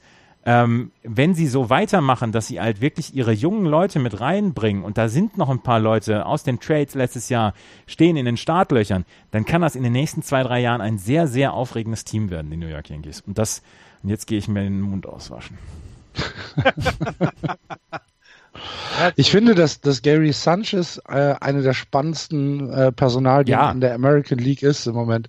Ähm, was ich eben schon gesagt habe, 20 Home Runs äh, mit 201 äh, at, at Bats. Die Sache ist, dass der Druck halt auch jetzt da Mhm. ist in New York. Ne?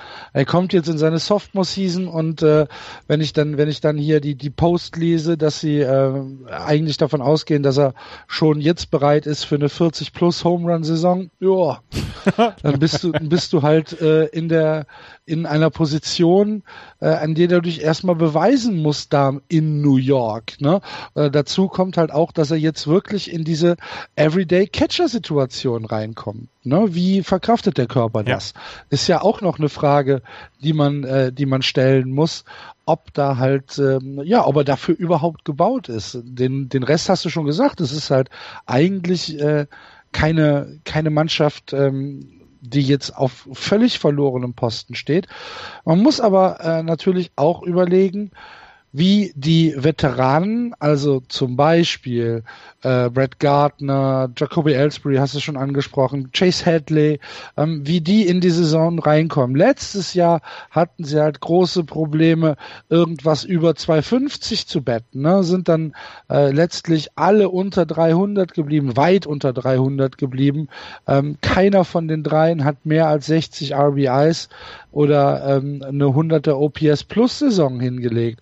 Und das ist einfach zu wenig, wenn man überlegt, dass diese ganzen jungen Spieler, die du eben schon aufgezählt hast, dass die, ähm, dass die halt diesen, diesen Druck, der jetzt auf ihnen lastet, ähm, äh, umsetzen können. Da bin ich noch ein bisschen oder da zweifle ich noch dran. Dazu bin ich nicht ganz so optimistisch wie du, was die, was die äh, Rotation angeht. Also Tanaka, Ich habe mich nicht als Hat- optimistisch, habe ich, hab ich optimistisch geklungen, was die ja, Rotation ein der Yankees ja angeht? schon eigentlich, Huch. fand ich. Ja. Ja. Du musst dir doch den Mund auswaschen. Ja, du warst optimistisch. Na, aber doch nicht mit der Rotation. Nicht? Nee. Aber Eigentlich- du kannst trotzdem noch mal deine Kritik äußern an der Rotation. Die ist berechtigt, Axel. dann, dann bin ich, dann bin ich falsch verstanden worden. Da habe ich mich falsch ausgedrückt. Nein, er sagt du bitte mal, Entschuldigung. Naja, was also was was mir an der Rotation als erstes auffällt, ist, dass sie halt ähm, viel zu wenig Innings gefressen haben, dass sie halt ähm, als ja als komplette Gruppe ähm, den Druck viel zu sehr auf den Bullpen äh, abgewälzt äh, haben und dass dadurch nie ein wirklicher Rhythmus in diese Rotation reingekommen ist. Dazu ist es halt eigentlich außer Tanaka und Pineda ähm, sind, sind, ja, sind die Starting Pitcher meines Erachtens einfach nicht gut. Auch Sisi Sebestia ist meines Erachtens äh, nicht mehr wirklich gut. Der wirft kaum noch 90 Meilen. Also wenn er, wenn er irgendwann an die 90 Meilen rankommt, dann ist es schon äh, wirklich seine, sein, sein absolutes Maximum. Äh, er wird eher drunter äh, werfen. Er hat äh, ein, ein Swinging Strike äh, Percentage von unter 10 Prozent, was halt schlecht ist. Hat im letzten Jahr ein 4,13er ERA und hat halt nur 170 Innings gefressen und das ist zu wenig. Chad Green, Brian Mitchell, Adam Warren, Luis Sessa, das sind äh, Leute auf, ja, da, dass diese Rotation steht auf äh, tönernen Füßen. Und ähm, du hast schon gesagt, Aroldis Chapman als Closer super, Daniel Bezanzis auch super. Bei Tyler Clip, Clippard bin ich mir dann schon wieder nicht so sicher, was äh, das Setup angeht und bei Luis Severino auch nicht. Und ähm, im Relief, also im, im, im, im Bullpen Relief, Tommy Lane, Jason Shreve und äh, Joey Barbato. Ja, also große Angst muss ich da jetzt nicht haben. Ich habe ja auch keine Angst. Ich sag nur, dass das, das ist ja gut, ich habe dich falsch verstanden. Entschuldige bitte, meine Nein. Güte. Nein, ich habe nein, ich habe tatsächlich nichts anderes sagen wollen. Also, ähm, dass das Dings auf ist, dass CC Sabathia auf ist, sage ich sage ich genauso. Masahiro Tanaka, wenn er gesund ist, kann er gut pitchen, aber er ist halt relativ selten gesund. Michael Pineda ja, er ist zu unkonstant und dahinter wird's halt schon eine sehr sehr unklare Nummer. Und ja, ähm, ich habe sie trotzdem auf Platz drei, weil ich glaube, dass der Rest der, des Teams gut genug ist, um jemanden wie die Tampa Bay Rays und die Baltimore Orioles auf Distanz zu halten. Dass das nicht, ich glaube noch nicht, dass das zu etwas führt, aber die nächsten Jahre werden halt sehr, sehr interessant bei den, bei den Yankees mit dem ganzen Interessant, Leuten. interessant ohne Frage. Ich bin, ich bin halt sehr gespannt, ob sich diese, dieser Jugendwahn ähm, auszahlt. Man, wenn ich, man, man würde es ihnen ja wünschen. Mhm. Ne? Wir haben ja im letzten Jahr nach der, nach der Trade Deadline haben wir ja oft genug gesagt, dass die Yankees alles richtig gemacht haben. Äh, mit, mit, ähm, mit, den, mit dem Loswerden der großen Verträge. Und ja, wenn, wenn sich das auszahlt, dann ist es, dann ist es gut. Mhm. Ich bin halt noch nicht hundertprozentig überzeugt. Wie gesagt, am spannendsten ist halt, ein, ist halt einfach Gary Sanchez, muss man. Ja. Aber ich, also da würde ich aber auch sagen, er hat doch jetzt einen tollen Life-Coach. Ah nein, ähm, ja, es ist, äh, ich glaube, die, die, die Yankees sind so eine klassische Übergangstruppe. Ähm, ne? Mhm. Umbau-Übergangstruppe. Und äh, sie haben halt den großen, großen Vorteil, dass sie so einen Übergang halt immer auch noch mit sehr viel Geld untermauern können. Ähm, Baltimore muss sich ganz schön weit strecken, um die Gehälter zu bezahlen zu können, also um das Geld zu erwirtschaften. Das braucht New York nicht. Das ist halt immer noch mit oder die größte Franchise in der Major League Baseball. Das ist leider so. ne? Jeder läuft mit dem New York Yankees Cap hier in Hamburg rum, um nur mal ein Beispiel zu nennen. Also das ist ähm, für die für die immer noch leichter. Und ihr habt es ja auch gesagt, das ist ein guter Weg, den sie angefangen haben. Ähm, ich glaube aber, dass eher, also also ich glaube nicht, dass sie an die Toronto Blue Jays so richtig ranreichen können. Die sind dafür viel konstant, konstanter und haben viel weniger Lücken, die er alle toll erklärt hat. Also gerade mit Tanaka, ich bin so gespannt, ähm, ob der mal irgendwas raushauen kann. Also ob der Versprechen dann vielleicht mal erfüllt. Ähm, CC Sabathia ist schon kein Versprechen mehr, da versprechen wir uns eher, ähm, äh, als dass er nochmal wieder was wird. Also das, das ist dann schade, weil er ja immer ein guter Pitcher war, aber irgendwann ist er halt eben äh, nur noch beschränkt auf die Geschwindigkeit und wenn die nicht mehr kommt, ja, dann brauchst du ihn nicht mehr. Ähm, beim Rest äh, habt ihr es alles gut erklärt und ich würde jetzt, so wie ich das sage, immer noch besser als die, als die Rays und als die Orioles sehen, deswegen ich tippe sie dann auch auf drei. Sie haben übrigens zehn Spieler, die bei der ähm, World Baseball Classic dabei sind. Zehn? Ja, also ein paar, ein paar meiner Liga natürlich in Kellen Deglan, Tito Polo, Donovan Solano. Dann aber Dylan Betances und Luis Severino sind für die Dominikanische Republik im Einsatz. Tommy Lane für Italien, Richard Blyer für Israel, Giovanni Gallegos für Mexiko, Didi Gregorio ist auch für die Niederlande und Tyler Clippert für die USA. Das ist schon nicht ohne. Mhm. Das, das, das aber dann, dann bin ich noch sicherer, dass es Platz drei werden wird und sie ähm, vielleicht ein bisschen die Blue Jays ärgern, aber mehr auch nicht. Ich, ich weiß halt überhaupt nicht, was das für einen Einfluss hat, dass die Spieler bei der World Baseball Classic ist. Da bin ich auch sehr gespannt drauf, was das für einen Einfluss haben wird in der Regular Season dann. Ob Hm. die, ähm, ob die Leute dann wirklich äh, müde sind oder ob sie in irgendeiner Weise den Anschluss noch suchen müssen. Das ist halt eine, eine ganz neue Geschichte und ähm, das wird sehr interessant äh, sein. Also ich würde mal so rein, rein von der, von der Idee her würde ich sagen, für, für die offensiven Spieler, also was At-Bats angeht, ist das nicht schlimm, aber Pitcher, das ist halt, jeder Wurf ist ein Wurf weniger in der Saison, wenn du so willst. Also das, das ist nicht gut, weil sie eben nicht nur im Spring, auf Spring-Training-Niveau, wo sie eben nach, keine Ahnung, 60 Pitches gezogen werden, sondern hier wollen sie für ihr Land vielleicht eben Ruhm und Ehre erspielen und ähm, Baseball ist eben in der Dominikanischen Republik Nationalsport, das heißt, die werden sich nicht schonen. Ähm, wie es den Amerikanern dieses Jahr bei der World Baseball Classic gehen wird, finde ich sowieso sehr spannend, ob sie fast mal was reißen können so richtig, aber so der Rest, der wird sich schon sehr reinhängen. Für die ist es doch sehr, sehr wichtig. Ähm, und deswegen glaube ich, das hat einen Impact, vor allem auf die Pitcher. Auf die Pitcher könnte ich mir auch vorstellen, aber ob, ob die Position Player in irgendeiner Weise einen, einen Nachteil haben oder einen Vorteil dadurch durch die World Baseball Classic haben, da, da bin ich, ich bin da sehr gespannt drauf. Also, ja. Es ist, halt immer noch das große Risiko. Ne? Ja. Also klar, sonst, ähm, ja, aber. Ja. Sind wir gespannt, sind wir gespannt. Also ich habe sie auch auf drei.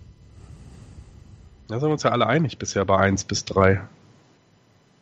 Keine Unterschiede. Das heißt, es wird auf jeden Fall nicht so kommen, denn äh, wir können ganz viel machen. Wir können sogar Baseball-Podcast aufmachen. Ahnung vom Baseball haben wir deswegen überhaupt nicht viel mehr, weil äh, wir waren nun nicht in den vorderen Plätzen, was das Tippspiel angeht. das ist schon der zweite Sport heute, bei dem mir die komplette Ahnung versagt worden ist. Ja, Das wird nicht der letzte. Es wird nicht der letzte Sport heute bleiben. Musst du heute noch Tennis jinxen oder irgendwas? Ja, nee. Tennis bin ich durch heute erstmal mit, aber man ähm, sollte dich, man sollte vielleicht dich mal beim dir mal beim Rugby zuhören, weil ich glaube davon davon hast du jetzt mittlerweile richtig viel Ahnung. nee, habe ich auch nicht. Nein, nein, nein, nein. Lass, lass uns über was anderes sprechen. Lass uns über die Tampa Bay Rays sprechen. Das ist ja fast Rugby. Das ist Geht gut los. Geht gut los. Ich habe noch nichts Neues gehört von, vom ähm, Stadion in Tampa Bay, vom neuen. Ähm, es ist im Sumpf. Ein Zuschauerschnitt, ein Zuschauerschnitt ähm, schlechter als die Cologne Cardinals. Und in der letzten Saison 68 Siege, 94 Niederlagen, fünfter Platz in der American League East.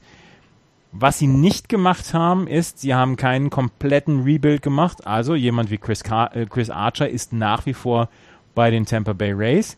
Auch Evan Longoria ist noch weiter bei den Tampa Bay Rays. Sie haben einige kleinere Moves gemacht. Ähm, die, die Leute, die am, ähm, am wo es am, am eindrücklichsten ist, dass sie gegangen sind, Kevin Jepson, Logan Morrison, Alexei Ramirez, Drew Smiley und Logan Forsyth. Besonders der ähm, Trade von Drew Smiley hat sehr viel Augenbrauen heben lassen, weil sie relativ wenig äh, bekommen haben dafür. Und ähm, sie haben für ähm, Drew Smiley, der zu den Mariners gegangen ist, haben sie Malek Smith, Ryan Yarbrough und Shortstop Carlos Vargas bekommen.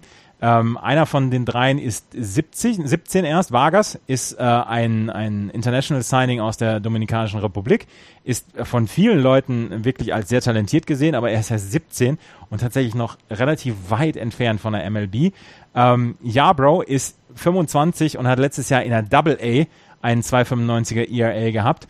Und ähm, was war mit dem dritten? Smith ist ähm, ein Outfielder, der eine sehr, sehr gute Defense hat, aber er hat ein Slugging, eine Slugging Percentage von 3,65 für die Atlanta Braves letztes Jahr gehabt und 3,89 über fünf Saisons ähm, in den Minor Leagues. Also, ob das jetzt so ein richtig doller Trade gewesen ist, das äh, fragt man sich dann auch. Also Drew Smiley hat äh, Augenbrauen heben lassen und Logan Forsyth, dass der gegangen ist, da hat hinterher ähm, auch Evan Longoria gesagt, oh wow, das äh, finde ich sehr, sehr schade. Er mag schon, da, er mag das schon so da, wo die stehen, die Tampa Bay Rays. Aber ähm, er hätte gedacht, dass Logan Forsyth und Drew Smiley dann halt so ein ganz kleines bisschen mehr Gegenwert bringen als das, was sie gebracht haben, beziehungsweise dass sie gegangen sind. Ähm, die Starting Rotation der ähm, Tampa Bay Rays ist besser, finde ich, als als so manches andere Team in der, in der American League East mit Chris Archer, mit Jake Odorizzi, mit Alex Cobb, mit Snell Andrees und José de Leon. Ähm, das Bullpen ist, ist auch in Ordnung mit Colomi, mit Brad Boxberger, der allerdings von einer Verletzung wiederkommt. Der Rest, das sind äh, eher Fragezeichen. Danny Farquhar zum Beispiel ähm, Ramirez, Sedeno, das sind alles Fragezeichen, aber mit Colomi und Boxberger, falls er gesund wieder zurückkehren sollte, haben die Tampa Bay Rays für ihre Verhältnisse auf jeden Fall ein konkurrenzfähiges ähm, Bullpen. Letztes Jahr war es nämlich ein Desaster. Ein 409er ERA hatten sie letztes Jahr. Das war nur schlechter als die Yankees im zweiten Halbjahr. Sie hatten nur 8,35 Strikeouts über neun Innings und haben 1,3 Home Runs pro neun Innings abgegeben. Und ähm, da haben sie halt niemanden dazu bekommen. Also es kann natürlich wieder ein kompletter Bust sein oder Colombia und Boxberger kriegen es auf die Reihe und äh, würden ein durchschnittliches Bullpen ergeben. Wie gesagt, alles auf dem Niveau der Tampa Bay Rays. Wir reden hier im Moment, glaube ich, nicht davon, dass die Rays den Red Sox gefährlich werden können. Ähm, was sie, was sie aber bekommen haben, ähm, sind zwei Leute, über die man äh, durchaus ähm, über die man durchaus sehr, sehr froh sein kann. Das ist auf der einen Seite Kevin Jepson, ähm, auf der anderen Seite ist es, nein, Entschuldigung, der ist, der ist gegangen, Wilson Ramos und Colby Rasmus. Wilson Ramos ist äh, von den Nationals gekommen und da ist, das ist einer, wo die meisten sagen, ja, das ist ein Stil von den, ähm, von den Tampa Bay Rays. Man hat ihn aber nur bekommen, weil er letztes Jahr sich das Kreuzband gerissen hat und deswegen ausgefallen ist und deswegen konnte er einen relativ günstigen Vertrag bei den Tampa Bay Rays unterschreiben, weil kein anderer hätte ihn genommen. Er wird auch noch bis Mitte des Jahres wahrscheinlich ausfallen. Ähm, Colby Rasmus ist fürs Left Field geholt worden und der kann durchaus eine, eine offensiv sehr, sehr gute Ergänzung sein. Hatte letztes Jahr ähm, einen 206er Average zwar nur, 286er OBP aber auch nur, aber er hat schon deutlich besser ähm, äh, er hat schon deutlich besser gespielt. Zum Beispiel 2015 in Houston mit einem äh, mit einem über 300er ähm, OBP. Ähm, er soll auf jeden Fall defensiv helfen im Left Field und offensiv erhofft man sich von ihm eine Steigerung gegenüber den letzten Jahren. Ähm, ansonsten hast du Logan Morrison auf der First, First Base, Miller auf der Second Base, Matt Duffy auf dem Shortstop und Evan Longoria auf der Third Base Position. Kevin Kiermeier, der Defensiv-Wizard der Tampa Bay Rays in der Centerfield Position. Steven Souza Jr. im Right Field, Colby Rasmus im Left Field und äh, Wilson Ramos soll dann irgendwann die Catcher-Position übernehmen. Er wäre halt ein offensiv unglaublich großes Upgrade gegenüber dem, was sie äh, letztes Jahr bekommen haben. Letztes Jahr haben sie von ihren Gesamtcatchern 202er Average bekommen, 265er On Base Percentage, 349 Slugging. Das schafft er alleine, er schafft das alleine wahrscheinlich schon 40, 50 Prozent zu verbessern, die Catcher-Position. Nichtsdestotrotz ist das im Moment nach wie vor Work in Progress bei den ähm, Tampa Bay Rays. Sie werden nichts mit der Entscheidung um Playoff-Plätze zu tun haben und äh, werden auf Platz 5 stehen und genau deswegen werden sie in der nächsten Saison 95 Siege holen und die Playoffs erreichen. ich ja. habe sie auf 4. Ich habe die, die, die Orioles wirklich noch ein Stückchen schlechter als die Rays. Da gehe ich mit Axel. Also, was du jetzt erklärt hast, ähm, klingt für mich nach einem Team, wo genug Potenzial ist, um, um ebenso, was weiß ich, keine Ahnung, 75 Siege oder 70 bis 75 Siege zu holen. Ähm, und das muss ich dann sagen, traue ich den Orioles nicht zu. Deswegen würde ich sie etwas höher nehmen. Das, ähm, das mit dem mit dem Catcher, was du gerade angesprochen hast, mit Wilson Ramos, das äh, ist an mir vorbeigegangen, weil den, der, da würde ich tatsächlich ein ordentliches Auge drauf werfen, weil der, der kann da, der kann da eben genau den Unterschied machen, dass du nicht, oder dass du eben, keine Ahnung, 15 Siege mehr holst als letztes Jahr, ähm, was dann auch passen würde. Ähm, ähm, lustig ist, dass die Tampa Bay Rays aber mit 75,5 Over-Under stehen äh, in Las Vegas. Also die werden als schlechtestes Team in American League East gesehen. Mhm. Da, also wer auf Wetten äh, steht, sollte da vielleicht einen Euro investieren, dass sie vielleicht irgendwie 77, 78 Siege schaffen. Das äh, traue ich ihnen jetzt von, der, von dem, was äh, Andreas gesagt hat, schon zu. Wilson Ramos letztes aber Jahr. Ist, ist, Wilson, ja, Entschuldigung. Wilson Ramos letztes Jahr in seinen 131 Spielen, die er gemacht hat, 307er Average, 354er OBP, 496 Slugging. Und das ist einfach unglaublich viel besser als das, was die Tampa Bay Rays letztes Jahr hatten.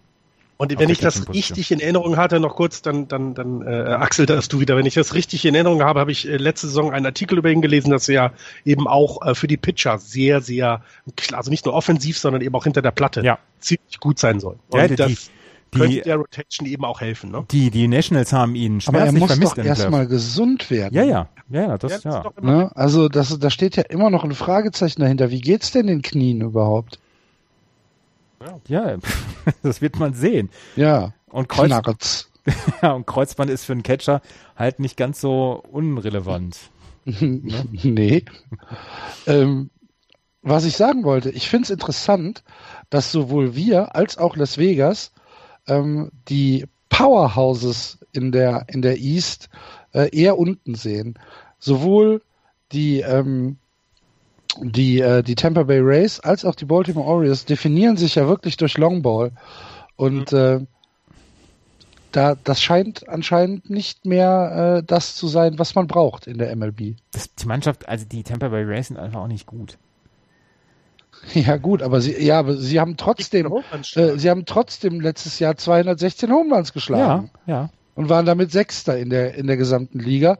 Wenn du dann aber siehst, dass sie ähm, nur Runs per Game äh, waren sie 24. 200, 4,15. 205 so. von den Home Run Bällen sind erst nach der Saison gefunden worden, weil sich dahin kein Zuschauer verirrt hat während der Saison. Weil, weil irgendein Alligator die gefressen hat. Ja, genau. Das ist ja das Gefährliche, wenn er aus dem Stadion rausgeht, dann hat ein Alligator im Mund. Äh, ja. ja. das ist, also ich, ich finde das auch, finde das auch interessant, was du gerade gesagt hast. Und es könnte vielleicht eben auch sein, dass es mittlerweile eben, ja, auf vielleicht auch noch andere Dinge ankommt. Wir gerade so eine Phase erleben, wo die Homeruns vielleicht nicht so das der wesentliche Part eines Teams sind, um richtig oben mitzuspielen, sondern ähm, ich glaube, ja. es ist weiterhin im Moment immer noch stark das Pitching. Ähm, je, je stärker deine Lineup, äh, deine Rotation, desto, desto, desto besser kannst du es schaffen, ähm, auch, auch tief zu kommen. Und du brauchst, du brauchst eben Pitcher, die, die lange durchhalten, weil Bullpen, also gut, es haben wir jetzt letztes Jahr bei den Cups gesehen, mit, äh, obwohl sie gewonnen haben mit Chapman, der Schwierigkeiten hatte im Spiel 7. Alles, alles das ist eben dann auch auf sehr wackeligen Beinen. Deswegen musst du es schaffen, sieben Innings zu gehen und, und zu führen. Also, um nicht so viele Runs zu bekommen. Das finde ich spannend. Ich bin mal, also ich meine, was wir, wenn wir gesehen haben, was dieses Jahr für, für, äh, für Bullpen äh, Pitcher ausgegeben wurde, mal sehen, wie das so weitergeht da wir, da dieser, dieser Podcast ja ein Chris Archer Fanboy Podcast ist, starte ich jetzt die Initiative Free Chris Archer. Und, und, und das war, das war jetzt tatsächlich unironisch, ne? Nein, das ist absolut, das ist absolut also, ernst gemeint. Wir mögen, ja. wir mögen Chris Archer alle. Alle. Ja? Also. Wer, wer, nicht mag, hat ein Baseball nicht zu suchen. Ja, wer, ist eben interessant, ne? Also wie, wie, wie gehen die, wie gehen die Tampa Bay Rays damit um? Ähm, wenn er dann wieder eine gute Saison macht, könnte man für ihn ja einiges bekommen. So was willst du dann halt kriegen, ne? Willst du, also spannend. Also zumal er ja nun auch irgendwann vielleicht mal äh, auch mal beim Team spielen will, wo es vorangeht. Free Chris Archer. Hashtag. Das, das werde ich jetzt gleich mal twittern. Ja, das ist, das ist jetzt der offizielle Hashtag für, für diesen, für diesen Podcast. Ja. Ihr Hörer da draußen, wenn ihr auf Twitter seid. Hashtag Free Chris Archer. Wir machen das jetzt wie John Oliver. Hashtag genau. Free Chris Archer. Ja, wir haben schon, äh, wir haben es schon. Ja. Ähm, äh, also ich, ich, ich glaube dann, dass er dann quasi zur Trade Deadline dann bei den Yankees landet und ihr schreiend äh, die Arme äh, über dem Kopf wedelnd durch die Gegend. das kann durchaus passieren. Ja, komm, die hätten das, die hätten es, ne? Also. Ja. Es wird auf jeden Fall, es, ja. wird, es wird auf jeden Fall wieder sechs, sieben Spiele geben, die die Red Sox bei den Tampa Bay Rays verlieren. Und ich werde mich fragen, warum ich mir diese Scheiße angeguckt habe bei 6000 Zuschauern da in, in Tampa Bay. Ja.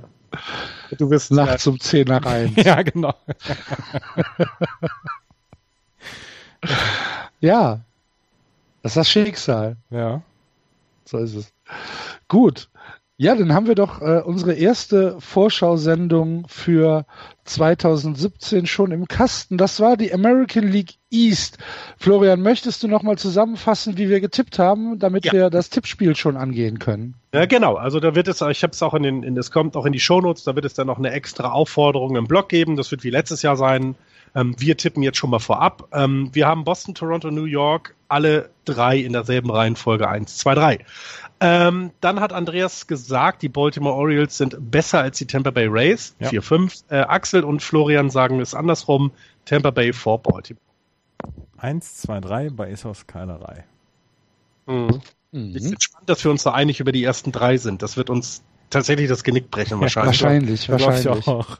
Ja. Hohn und Spott wird es uns einbringen. Ja. Aber wir sagen es, wir, wir, ne, wir hauen wenigstens Dinge mal raus in, die, ja. in den Ether und sagen, so wird's kommen und dann kommt es halt nicht so. Vielleicht schreiben wir einfach A-Rod mal eine E-Mail und fragen, wie wir damit umgehen sollen. Gucken, was er antwortet. Ja, ob er uns zu einem Gesprächskreis einladen kann. Ich würde tatsächlich Geld dafür bezahlen, seine Beratungsleistung mal live zu erleben. Hm. Live Coach. Ja. Ich nicht. Gut. Dann äh, würde ich sagen, sind wir für heute mit äh, der ersten Vorschau durch. Die zweite wird irgendwann im Laufe der nächsten Woche aufschlagen. Wir müssen uns noch genau auf den Termin einigen, da ja jetzt Karneval ist und das Wochenende deshalb für uns äh, ausfällt. Für und äh, an, für mich ausfällt.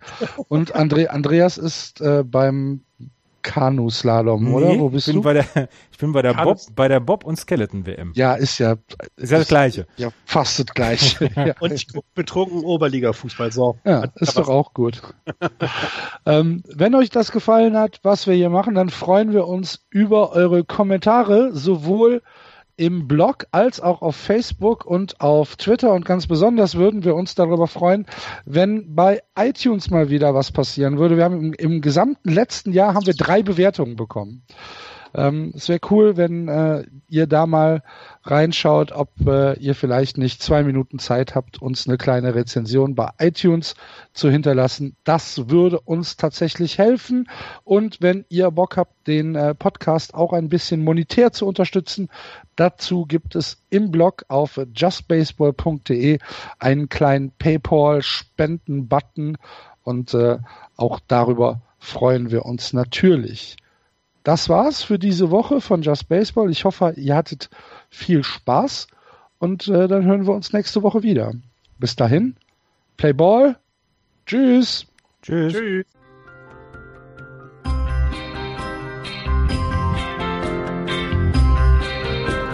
Das war Just Baseball. Ihr findet uns auf justbaseball.de, bei Facebook, bei Twitter und natürlich bei iTunes.